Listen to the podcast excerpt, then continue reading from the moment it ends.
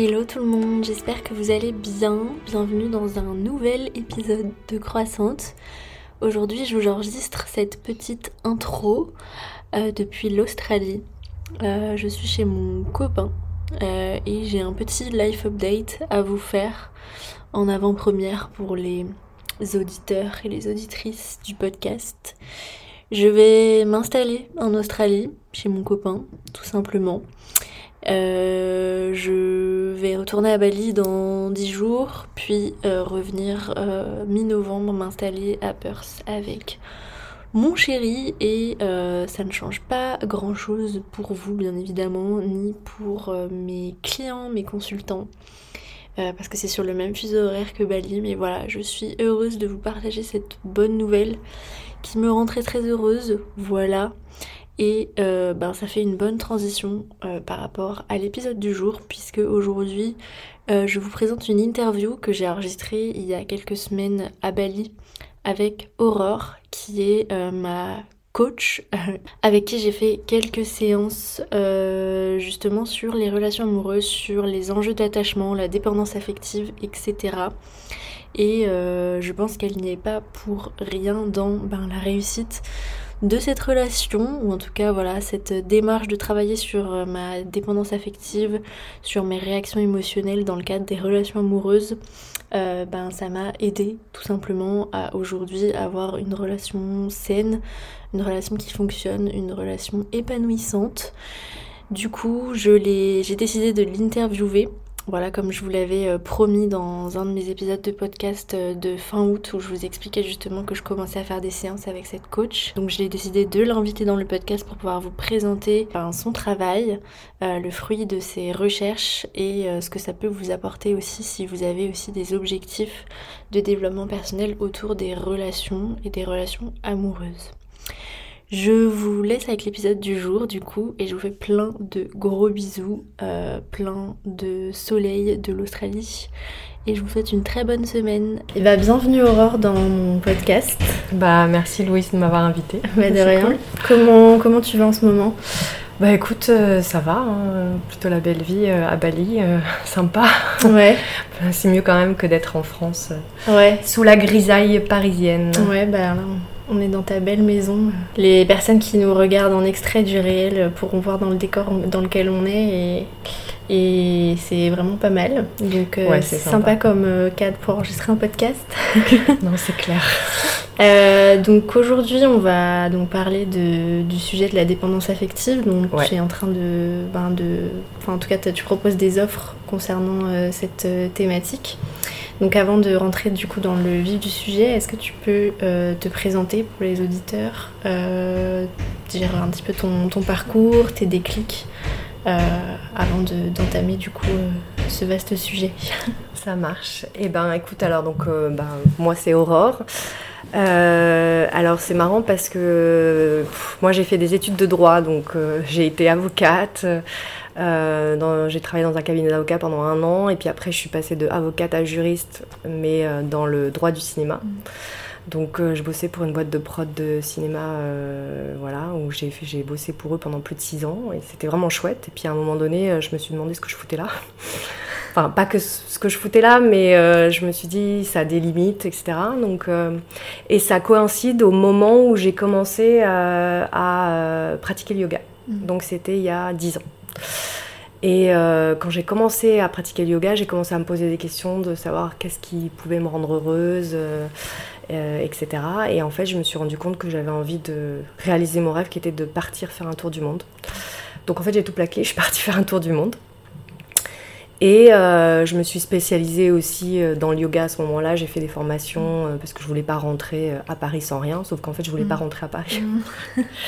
Donc je vais finalement, je me suis installée à Bali. Euh, et j'ai recommencé tout à zéro. Et euh, tout en me concentrant sur le yoga. Et puis bah, forcément, bah, à ce moment-là, j'étais célibataire. Et puis on fait des rencontres. Et puis on se retrouve euh, à rencontrer des, des hommes qui finalement, bah, je sais pas, il y a toujours un truc qui merde. Euh, et euh, moi, j'ai eu quand même des relations longues, mais là, sur, sur, ce coup-là, en fait, j'ai pas compris ce qui se passait. Mm. C'est-à-dire que bah, dans une première relation, je me suis fait bloquer. Je me suis dit merde.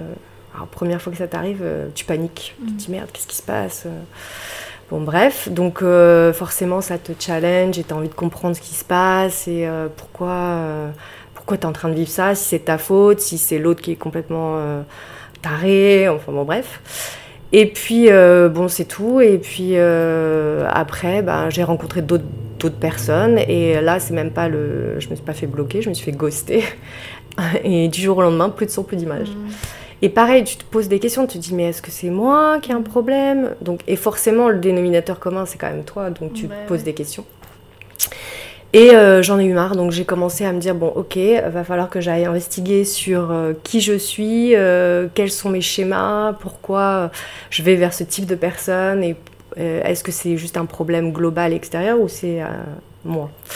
Je pense que c'est pas que moi, hein, n'est-ce pas euh, Après avoir euh, investigué euh, des heures et des heures, donc j'ai commencé en fait à, m'intéresser à ce sujet et à essayer de regarder sur le net, sur internet, lire des bouquins sur l'attachement. et en fait, de fil en aiguille, j'ai, je me suis intéressée à, à une personne sur sur internet qui parlait des enjeux d'attachement. Euh, et, là, j'ai commencé à bah, vraiment à focaliser là-dessus parce que c'est tout ce qu'elle disait, ça me paraissait tellement euh, tomber sous le sens et, euh, et, c'était super intéressant que j'ai voilà, je me suis lancée là-dedans pour essayer de comprendre qui j'étais. Alors si je suis très, très honnête, au départ, c'était pas pour comprendre qui j'étais, c'était pour comprendre le comportement mmh. de l'autre, du partenaire. Mmh. et en fait, de fil en aiguille, tu finis par comprendre qui tu es et pourquoi tu as ces schémas-là. Euh, et, et, donc, euh, comme je suis hyper sensible déjà à tout ce qui est psychologique, parce qu'il faut savoir que en fait, j'ai deux parents qui sont psy. Donc, euh, mon père est psychiatre, psychanalyste et ma mère est psychologue, donc je suis un peu tombée dedans quand j'étais petite, et donc c'est quelque chose auquel je suis très très sensible. et donc du coup, j'ai voulu me spécialiser là-dedans. En fait, c'était pour moi, c'était très naturel et mmh. Et euh, donc du coup j'ai fait une formation et, euh, et que et je suis toujours, enfin je suis plus en formation mais je continue à me nourrir mmh. quotidiennement euh, pour, pour en apprendre un peu plus et pour mmh. être plus à même de, de, répondre aux questionnements des, des mmh. gens. Et, et puis j'ai commencé à faire ça aussi avec des copines, à conseiller des copines. Et puis elles m'ont dit Ah, mais t'es bonne là-dedans, tu devrais continuer tout. Et donc de fil en aiguille, bah, j'ai voulu en faire un, un, petit business en tout cas, euh, parce que c'est plus une passion qu'un mhm. un business. Voilà. Je suis curieuse de savoir du coup euh, qu'est-ce qu'ils en pensent tes parents de, bah, de ta formation, de toutes ces réflexions-là, toutes ces, toutes ces techniques au final d'accompagnement psycho-émotionnel que tu as pu explorer? Alors, je vais être très honnête avec toi, mes parents ne savent pas. Euh, ils ne savent pas pour la bonne raison que euh, en fait, ils sont, je pense qu'ils sont d'une génération où, si tu veux, ils sont très euh, dans, tout ce qui est psychanalyse. Ils sont pas euh, contre d'autres outils, mais malgré tout, je pense qu'ils sont hyper méfiants. Donc, quelqu'un qui n'a pas fait des études de psychologie ou voilà, je pense qu'il serait un peu dans le jugement. Donc, du mmh. coup, j'attends un peu d'asseoir euh, totalement euh, euh, cette, cette, pratique pour pouvoir en fait en parler plus spontanément plutôt que mm. je, voilà c'est mon petit truc à moi en fait. Ouais, d'accord. Ok, ça marche. Pour introduire un petit peu le, le sujet, on diabolise en fait souvent le fait d'être attaché, qu'il il faut pratiquer le détachement et Enfin voilà, surtout quand on est une fille un peu fleur bleue, qu'on a des chagrins d'amour, on nous dit tout le temps mais tu t'attaches trop vite, euh, t'es trop attaché. Voilà, il y a un, truc un petit peu négatif autour de, bah, du fait d'être attaché. Et euh, enfin, il y a aussi ce concept-là en fait du détachement euh, dans la philosophie du yoga. Donc qu'est-ce que tu en penses toi de, bah, du coup de, de, de, ce concept un petit peu diabolisé et de cette image négative que peut avoir en fait l'attachement? Alors moi je te dirais que euh, bah, dans, le yoga il y a effectivement le principe de non-attachement et je te dirais que pour, pour certaines choses je trouve que le principe de non-attachement il est très bien, c'est-à-dire tout ce qui est matériel ou, même quand tu fais certaines poses dans le yoga, euh, en fait c'est, en, gros on te, demande de te libérer d'une certaine manière un peu de ton ego et de dire ok t'es là pour pratiquer en fait t'es pas là pour faire une pose en particulier ou, euh, ou ben par exemple, si tu as es rentré dans un job et que ton job te plaît pas, et eh ben avoir le, courage d'en partir et de, lâcher plutôt que d'essayer de résister. Enfin, donc pour ça, pour moi, le principe de non-attachement, je dirais que ça a un sens. Euh, après, dans les relations humaines, je suis pas tout à fait d'accord dans le sens où euh, je pense que bah, les êtres humains ont besoin d'être connectés les uns aux autres. Euh, de toute façon, un enfant, je veux dire, euh, s'il n'est pas attaché à sa mère ou enfin si on s'en occupe pas, euh, mm. et forcément la personne qui va s'en occuper au début, l'enfant va, va s'attacher. Donc sans attachement, il, mm. il peut pas survivre. D'ailleurs, ça aussi, c'est parfois c'est mal vu. On critique les mères qui sont trop fusionnelles avec leur enfant. On va leur dire que leur enfant va être surattaché à elle, alors qu'au final, bah, c'est un besoin. Oui. C'est un besoin.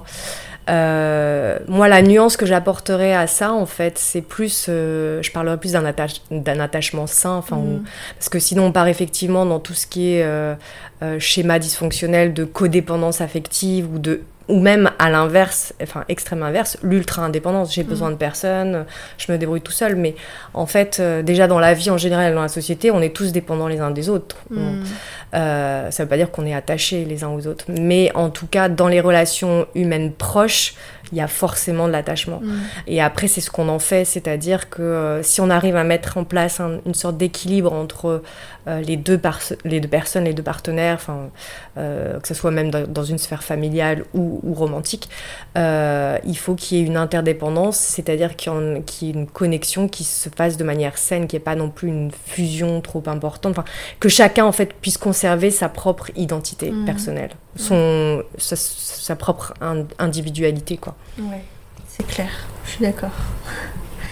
Euh, est-ce que du coup tu peux maintenant nous expliquer du coup le, bah, cœur de ce que tu as commencé à bien partager sur les réseaux qui m'ont d'ailleurs... Euh, euh, voilà, parce que du coup je l'ai pas, je l'ai pas raconté, je sais pas si je te l'avais dit, si je te l'avais dit à toi aussi, mais du coup j'ai commencé à me, questionner moi sur, sur ce truc là, est-ce que je m'attache trop vite, etc. Parce que du coup j'étais dans une nouvelle relation. Et j'ai cherché du coup euh, un peu sur internet de trouver des psys qui sont un peu spécialisés dans ce truc-là et j'ai pas forcément trouvé mon bonheur. Et pile ce jour-là où du coup je voilà j'ai pas j'ai cherché mais j'ai pas trouvé.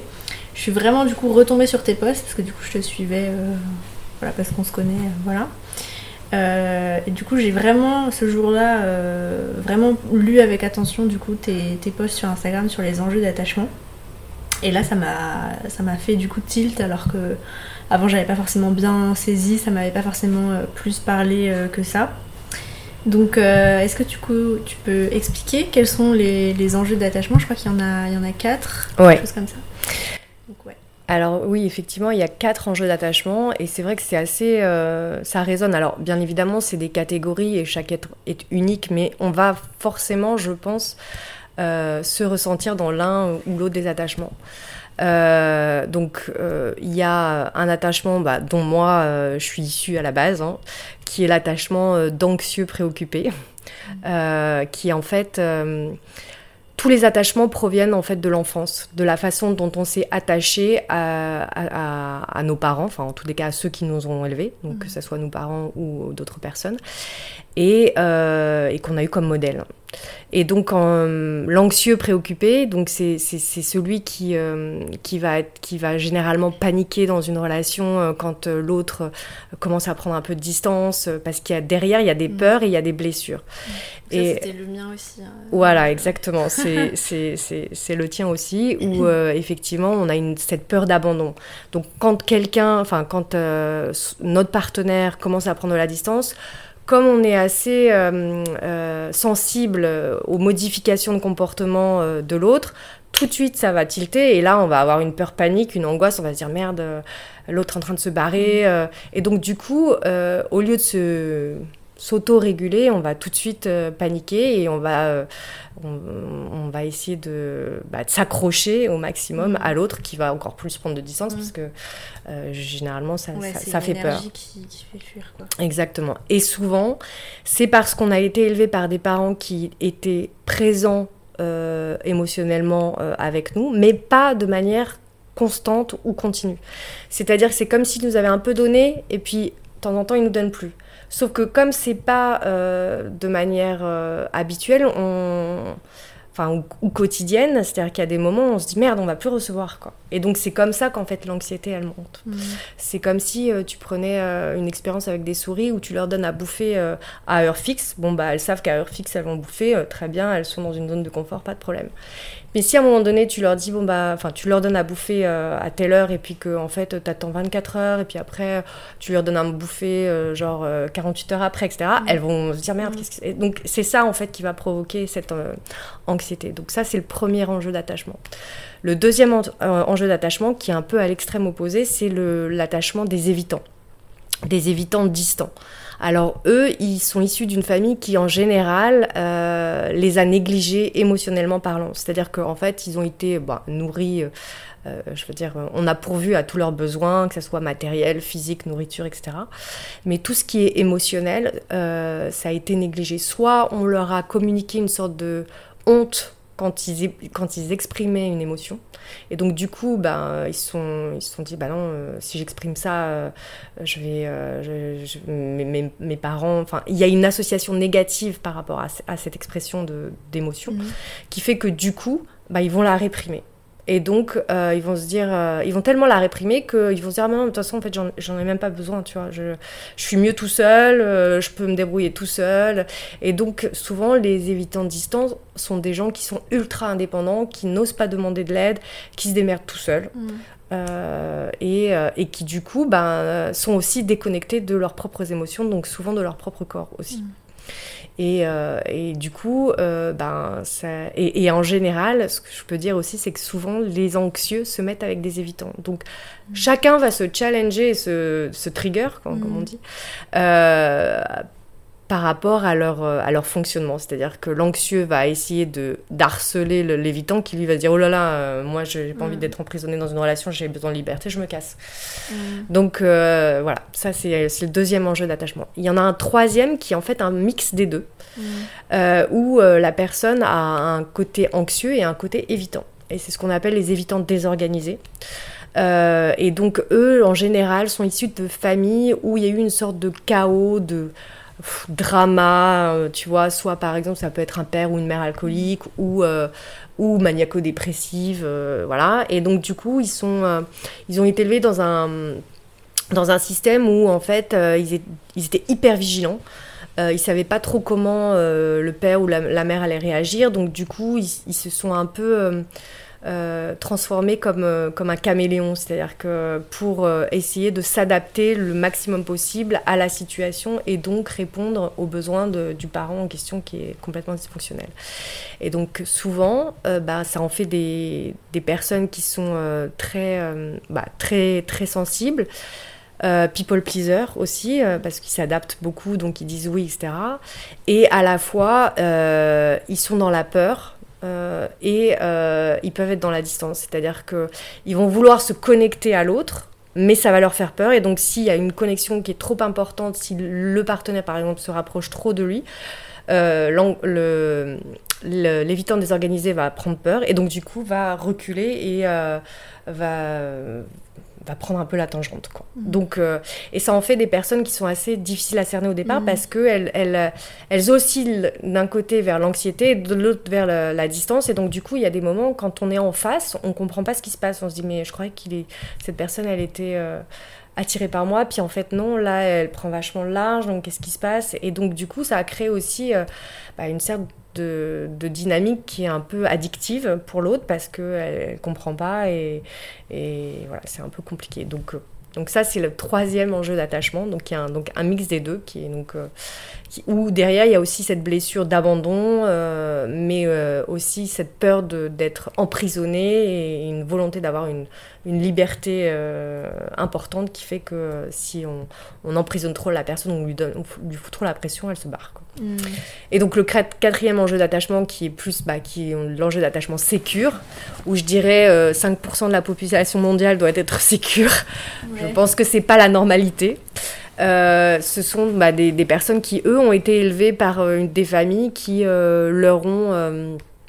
Enfin, où ils ont été nourris émotionnellement par leurs parents. C'est-à-dire que les parents, en fait, venaient valider les émotions de l'enfant. ce qui n'est pas le cas dans les autres enjeux d'attachement, on valide pas les, émotions de l'enfant. Donc en fait, l'enfant, il se retient parce qu'il pense que c'est mauvais et que s'il exprime trop ses émotions, il va pas être aimé par ses parents. Alors que dans un schéma sécure, les parents vont dire ah ok, bah tu ressens ça, euh, ok t'es en colère.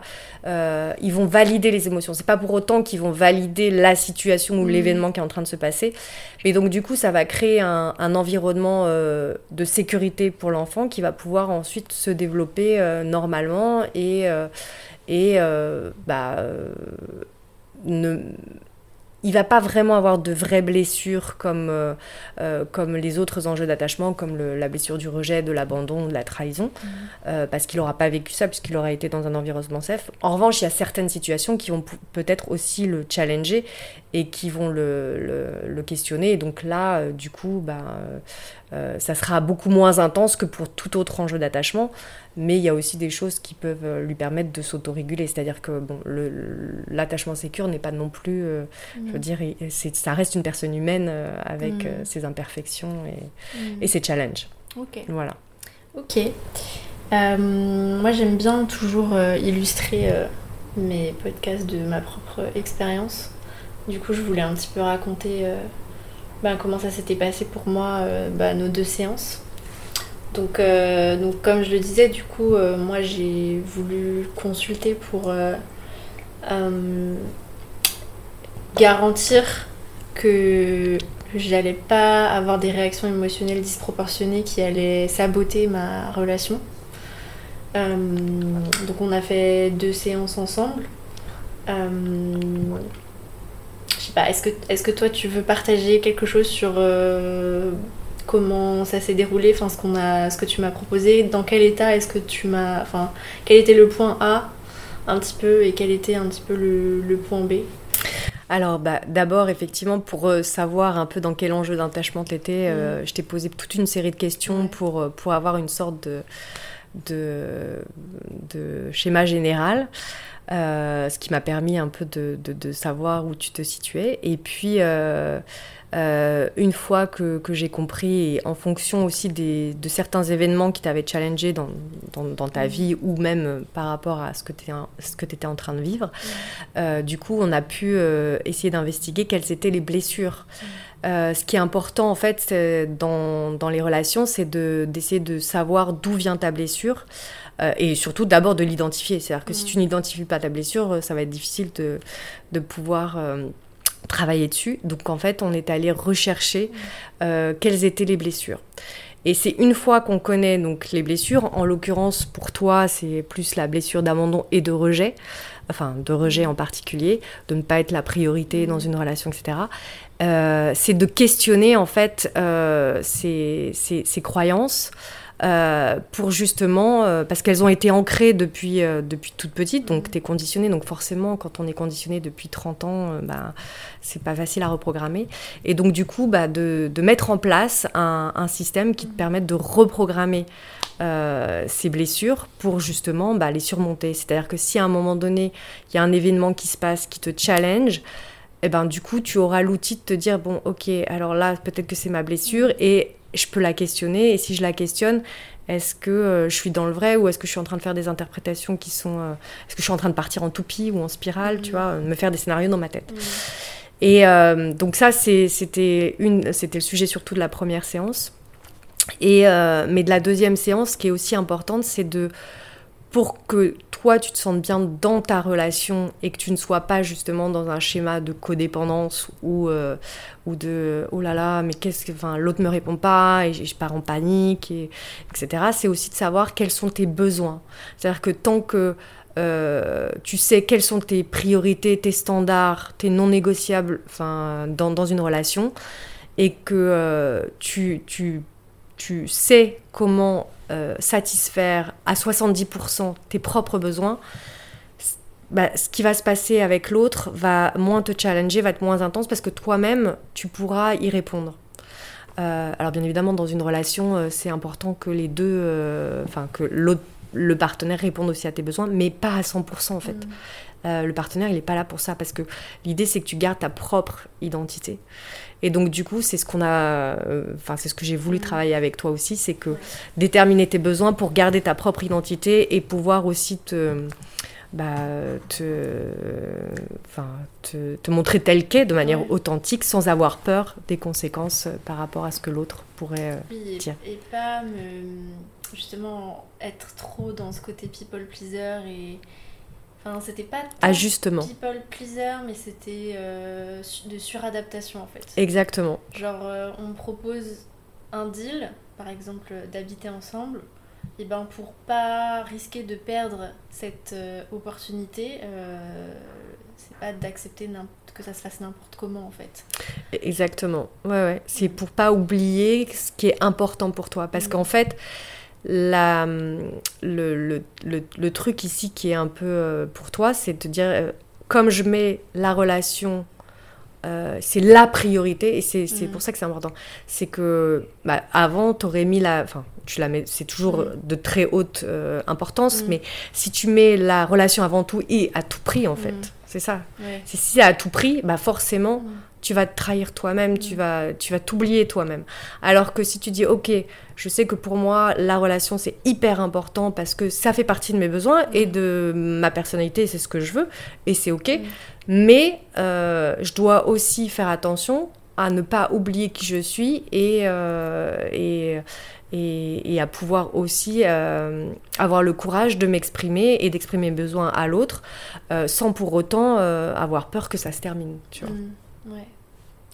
Donc, pas une suradaptation, une, un équilibre des choses entre. Exactement. Et bah, ça m'a beaucoup aidé aussi, bah, non seulement à voir un petit peu quelles étaient. Enfin, aussi mettre des mots, et c'est toujours bien aussi d'avoir un regard extérieur et objectif euh, parce que bon, on, les sait, quels sont, quels sont nos traumas, qu'est-ce qu'on.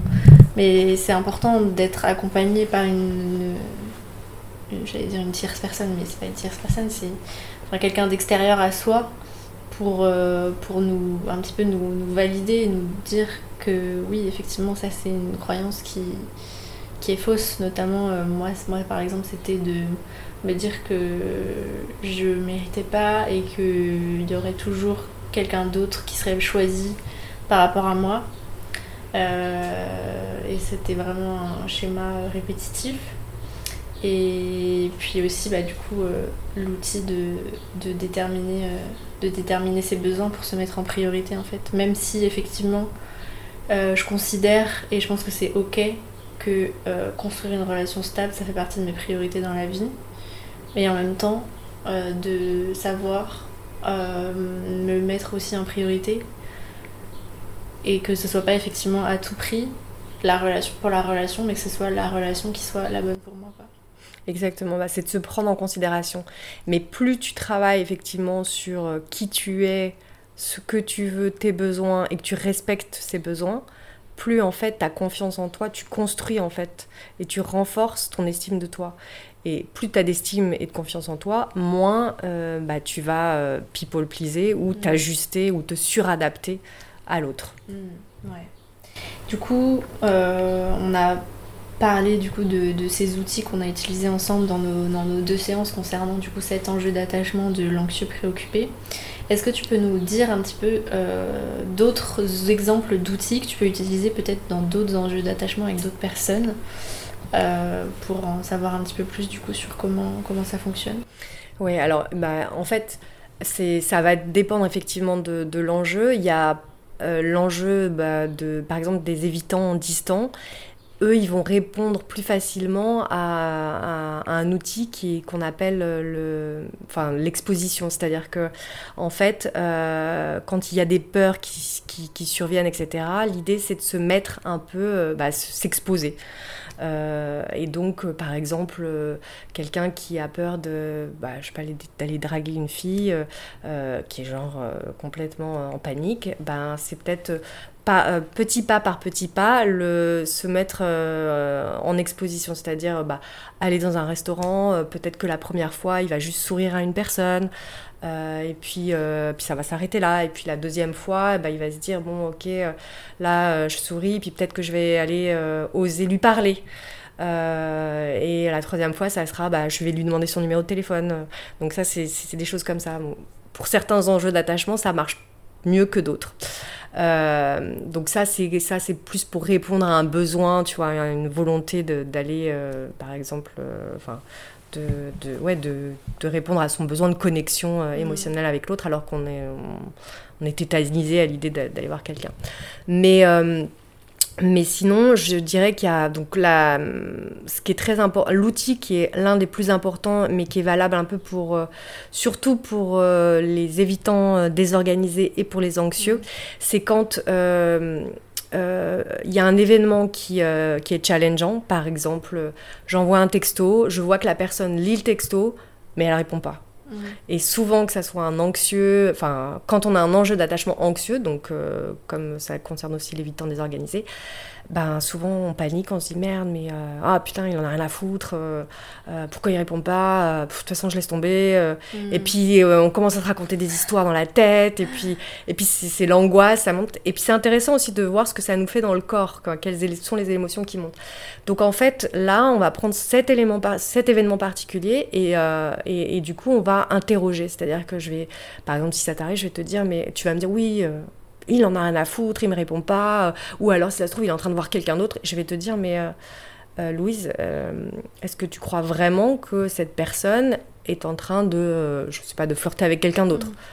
Et tu vas me dire, bah oui, peut-être, j'en sais rien. Je dis, mais est-ce qu'à 100% tu peux être sûr? Tu vas me dire, bah non. Mm.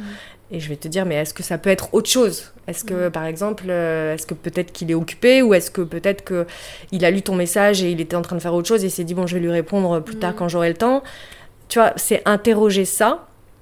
Et puis, euh, et puis euh, donc là, si tu me dis, si je te dis, mais c'est quoi la signification que tu donnes à cet événement, que tu vas me dire, bah en fait, il m'aime pas, il va me larguer peut-être, et je vais te dire, mais est-ce que tu peux me trouver des exemples qui sont des contre-exemples où cette personne-là en question, ton partenaire, t'a montré qu'il t'aimait ou qu'il tenait à toi ou qu'il faisait attention à toi? Et je vais te demander d'en trouver plusieurs pour, pour, euh, pour rééquilibrer en fait l'histoire que tu es en train de te faire dans ta tête. Euh, et, voilà. Si par exemple, c'est donc ça, c'est juste un événement, mais si c'est quelque chose qui revient souvent dans ta vie, euh, euh, pour lequel tu es souvent challengé, par exemple, tu te sens trahi, et eh ben c'est pareil, on va, on, va questionner cette histoire. Et, si c'est quelque chose qui est vraiment ancré profondément, je vais, je vais te demander en fait de reprogrammer sur 21 jours et en trouvant des exemples, pas seulement dans tes relations romantiques, mais dans tous les domaines de ta vie. Donc que ça soit euh, financière, dans ton travail, euh, spirituel, mental, familial, etc. Pour que en fait, au bout de 21 jours, parce qu'il faut 21 jours euh, pour commencer à reprogrammer, bah, tu puisses enfin ancrer cette nouvelle croyance qui, qui est à l'opposé de celle que tu avais mis en place mm. pour toi. Ça, ça peut être des idées de journaling à faire quand vous pointez des schémas répétitifs genre euh, je suis rejetée, des statements comme ça euh, radicaux, et ben tous les matins vous vous posez devant votre journal et vous écrivez 5 euh, à 10 raisons très random qui, mais qui prouvent que vous n'êtes pas rejeté dans telle et telle sphère de votre vie. Donc ça peut être ben je suis pas rejetée parce que j'ai une copine qui a pris de mes nouvelles ou j'ai été invitée à tel resto avec des potes ou plein de, petits trucs comme ça, quoi, euh, qui vont faire que on va plus croire du coup à cette version et que la version je suis rejetée va moins prendre le pas et va moins avoir euh, d'importance parce qu'on sait que en fait 99% du temps on n'est pas rejeté et c'est après c'est normal parfois de vivre du rejet mais ça fait pas partie de notre identité en fait. Exactement. Et ce qui est important aussi de souligner c'est que contrairement à toutes ces infos affirmation positive où on se dit mm. euh, non, je suis bien.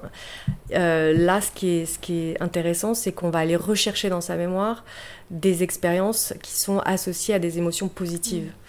Euh, donc c'est important, c'est-à-dire que comme tu le disais, oui, bah, ma copine elle m'a appelé, elle m'a pris de mes nouvelles, quand, je, quand on parle ça se passe bien, il y a, cette espèce de notion positive euh, qui est importante. Et il y a un, autre outil aussi qui peut être intéressant euh, dans le journaling, comme tu disais, c'est de, euh, d'essayer de lister tous les coûts bah, par exemple, d'avoir cette pensée de bah, personne ne m'aime, ou je suis rejetée, ou je vais finir seule.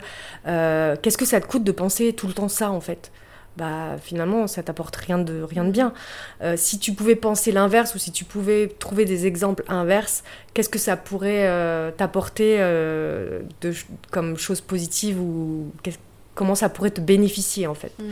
Et, et, et, ça c'est pas mal quand quelqu'un bah, reste accroché à cette idée ou à cette croyance que bah non il sera toujours rejeté ou il sera toujours seul. Si tu restes là-dedans, bah, dans 5 ans t'en seras où? Euh, enfin même dans quelques mois ou dans cinq ans. Donc c'est pour essayer de faire comprendre à la personne qu'à un moment donné, il faut qu'elle switch.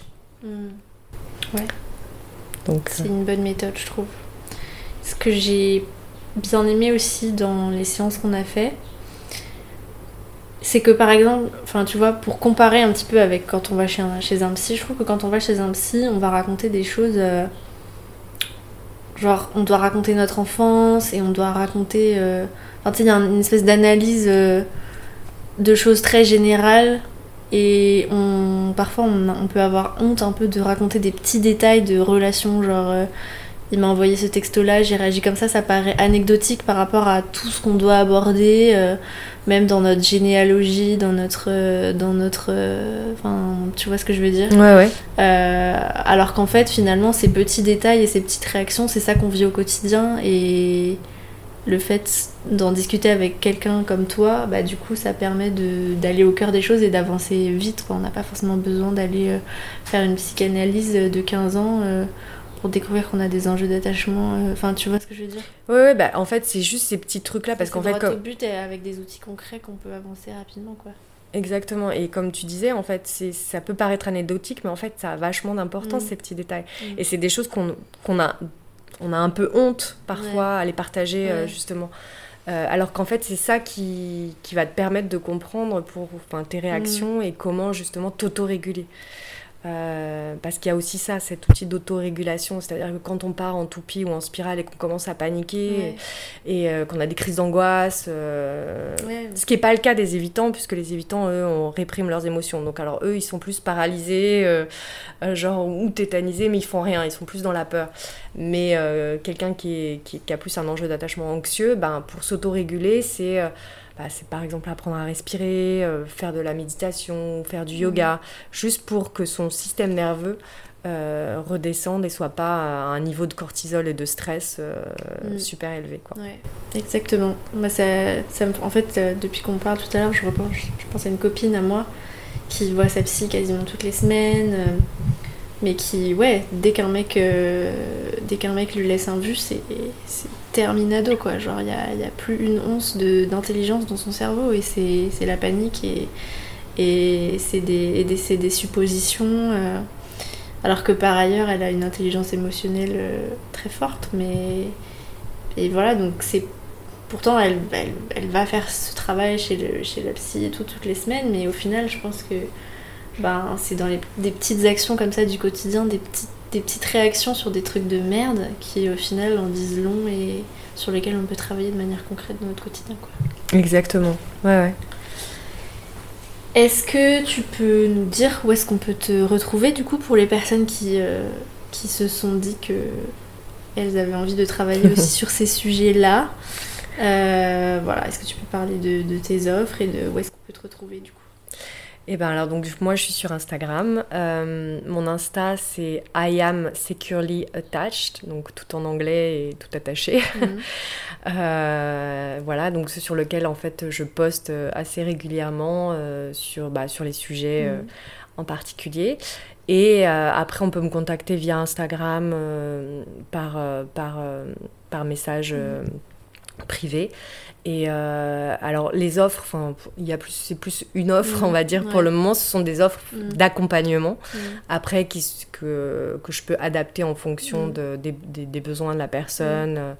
Euh, voilà. Et euh, c'est donc un suivi individuel qui se déroule par séance d'une heure quinze en général, avec bah, parfois derrière pour la personne qui est coachée quelques exercices pour que justement à la, à la séance suivante on puisse en reparler Mhm. et puis euh, euh, voir euh, où est-ce que ça pêche, où est-ce que ça va mieux, où Mhm. est-ce qu'il y a du progrès.